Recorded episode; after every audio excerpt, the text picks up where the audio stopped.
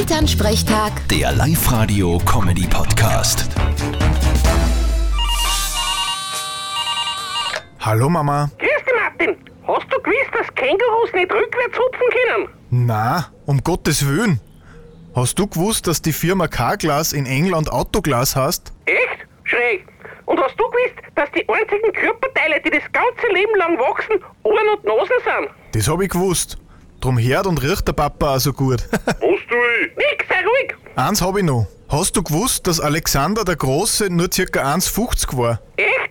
Naja, der wollte halt sein Kreis kompensieren, indem er alles erobert, gell? Wahrscheinlich.